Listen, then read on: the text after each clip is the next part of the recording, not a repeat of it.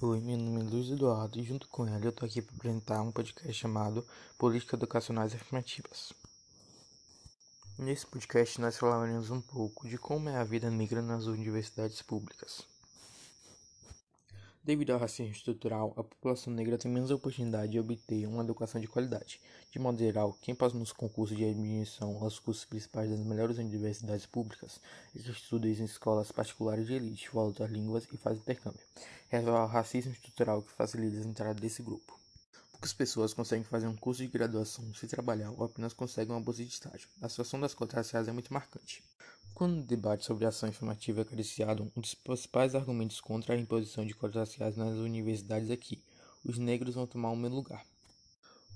O fato por trás dessa fase é que os brancos, por causa dos seus privilégios históricos, consideram lugares das universidades públicas lugares que eles merecem. As nossas políticas públicas universitárias mudaram a imagem dos calouros. Ao contrário do que muitos afirmam, quando essas políticas foram implantadas, o desempenho positivo das cotistas trouxe uma grande melhora nos conhecimentos do país. Logo começaram a aparecer pesquisas sobre o resultado dessas políticas. Por exemplo, o estudo de 2008 do Instituto de Economia Aplicada, IPEA, mostrou que os alunos cotistas de quatro universidades federais tiveram um desempenho semelhante ou melhor do que alunos não cotistas. O Rio de Janeiro Pesquisa, conduzida pelo Ministério Público Estadual em cooperação com universidades estaduais, constatou que, em 2003 e 2016, os cotistas, que contam com 26%, tiveram menores taxas em inversão universitária do que os não cotistas, que contam com 37%. E agora é com você, Ellen.